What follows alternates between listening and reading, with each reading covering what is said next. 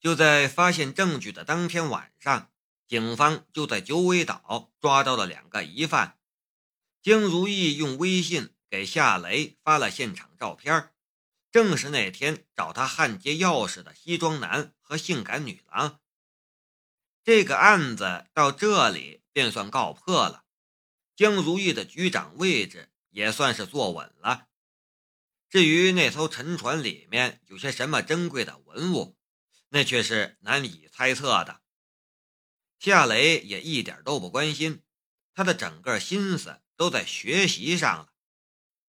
下午从雷马工作室回来的时候，他便去了一家书店，买了上千块的书籍，有英汉词典、英语语法、当代大学德语、日语入门、法语。等等，学习外语的书籍，有焊工手册、焊接工程师手册、精密机械加工等等专业技术类的书籍，也有电脑入门、非语言入门、程序员手册等等电脑类的书籍。这些书全部是学习知识的书籍，两大箱子，好几十本普通人要学习和掌握它们。没个十年以上的功夫，几乎不可能。夏雷却不需要这漫长的十年以上的时间，就在看了江如意给他发来的照片之后的一个小时里，他已经看完了一本英汉词典。他看书有一个鲜明的特点，那就是他并不着急去理会字句的含义，只是用眼睛快速的扫视一遍，看过就算。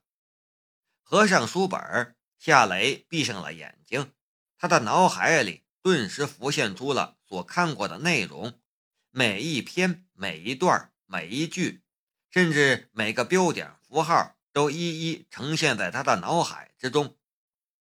学习外语最难的就是背单词，他一个小时的时间就记下了整本英汉词典，这样的进度。他要掌握英语这门外语，又何须几年、十年的时间呢？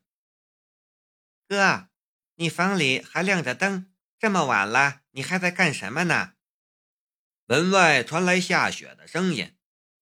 夏雷看了一眼床头柜上的闹钟，这才发现已经过了午夜十二点了。他说道：“我在看书，早点休息吧。”明天一早你还要去店里，不要太累了。”夏雪关切的道。“哎，我这就睡，你也去睡吧。”夏雷关了灯。“哥，我明天去店里帮忙吧。”夏雪说道。“不用，店里没什么要忙的，有我和小安就够了。”“那我还去学校做补课。”门外传来了拖鞋的踢踏声，夏雪回她的房间去了。夏雷躺在床上，闭着眼睛，脑海里却还在回想英汉词典上的内容。他很兴奋，根本就睡不着。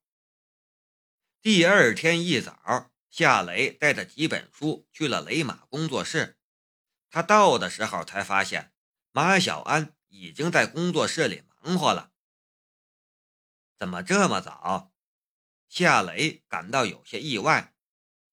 马小安笑着说道：“我睡不着，早点来做事儿，我们的工作室就能早点开张。嘿嘿，我迫不及待的想那一天快点到来了。”夏雷笑了一下：“我也是这么想的。我们兄弟俩齐心，雷马工作室一定会成功的。”马小安的视线落在了夏雷手里捧着的一大摞书上，好奇的道：“你带那么多书来干什么？都是一些什么书啊？”夏雷说道：“都是一些工具书，焊接工程师手册、精密机械加工什么的。等会儿装修师傅过来的时候，我想看看。你拿这么多书，你看得完吗？”马小安的眼眸里充满了疑惑。正常的情况下，一个人拿一本书就足够看了，哪有夏雷这样一次带那么厚几本的？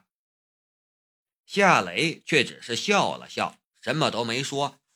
他的心里悄悄的道：“你要是知道我昨晚背下了整本英汉词典和英语语法，不知道你还会这么想吗？”两人忙活了一会儿，装修师傅就骑着一辆货三轮来了，带着他的工具和装修材料。按照夏雷的计划，店里的墙壁要重新粉刷一下。天花板要换成新的石膏板，整体要给人一种干净整洁的感觉。工具和设备也要重新摆放，合理利用空间。总之，这个店整体将提升一个档次，不再是以前那种街边小店它将成为那种有实力、有品位的工作室。开个工作室，如果成天接一些焊接破烂车厢、补个电饭锅什么的活儿，那就没意义了。夏雷想要的是更高端一些的订单，比如高难度焊接、精密机械部件加工等等。这也是他成立雷马工作室的初衷。装修师傅进场开工之后，夏雷便搬了一把椅子出来，坐在门口看书。马小安无事可做，最后干脆去给装修师傅打下手去了。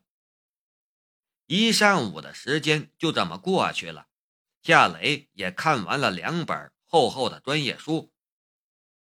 就在夏雷和马小安准备请装修师傅去附近的小饭馆吃饭的时候，一辆红色的大众 Polo 车停在了马路边上。江如意从车上走了下来，白色的短袖圆领 T 恤，黑色的紧身短裙，搭配一双肉色丝袜和黑色高跟鞋。她的出现就像是夏日里的一道清凉的风景，让人爽心悦目。然而夏雷看到的却不止这些，他还看到了一条黑色的蕾丝花边，一条紫色的文胸。然后这些东西又都消失在了他的眼里。林荫下的江如意仿佛刚从山洞里走出来的原始部落的姑娘，正准备去采摘一片树叶遮掩害羞的身体。夏雷身上的一块布料微微紧张了起来，他也赶紧移开了视线。可他的脑海里却还残留着一抹雪白的美景。江如意的翘臀很性感，这是他透视了人家好几次总结出来的结论。我为什么总是控制不住透视他的欲望呢？这个问题又在夏雷的脑海里冒了出来，然后他还是想不通这一点。马小安滋滋的赞叹了一声，他在夏雷的身边压低声音道。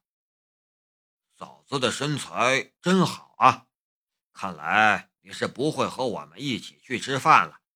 去吧，泡未来嫂子才是正事儿。装修师傅由我来招呼。嫂子你个头啊！我要跟你说几次你才相信呢？我和他没什么的。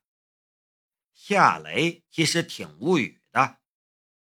马小安嘿嘿笑了一下。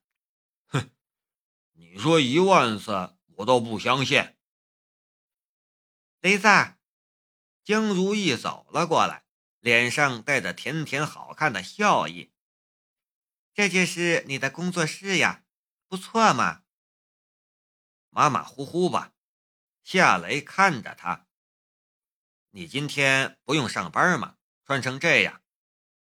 江如意说道：“案子破了。”上面给我三天假期，我这不正在休假吗？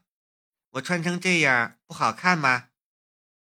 夏雷笑着说道：“好看，不过就是不像警局的局长。”江如意白了他一眼：“不上班谁还穿警服啊？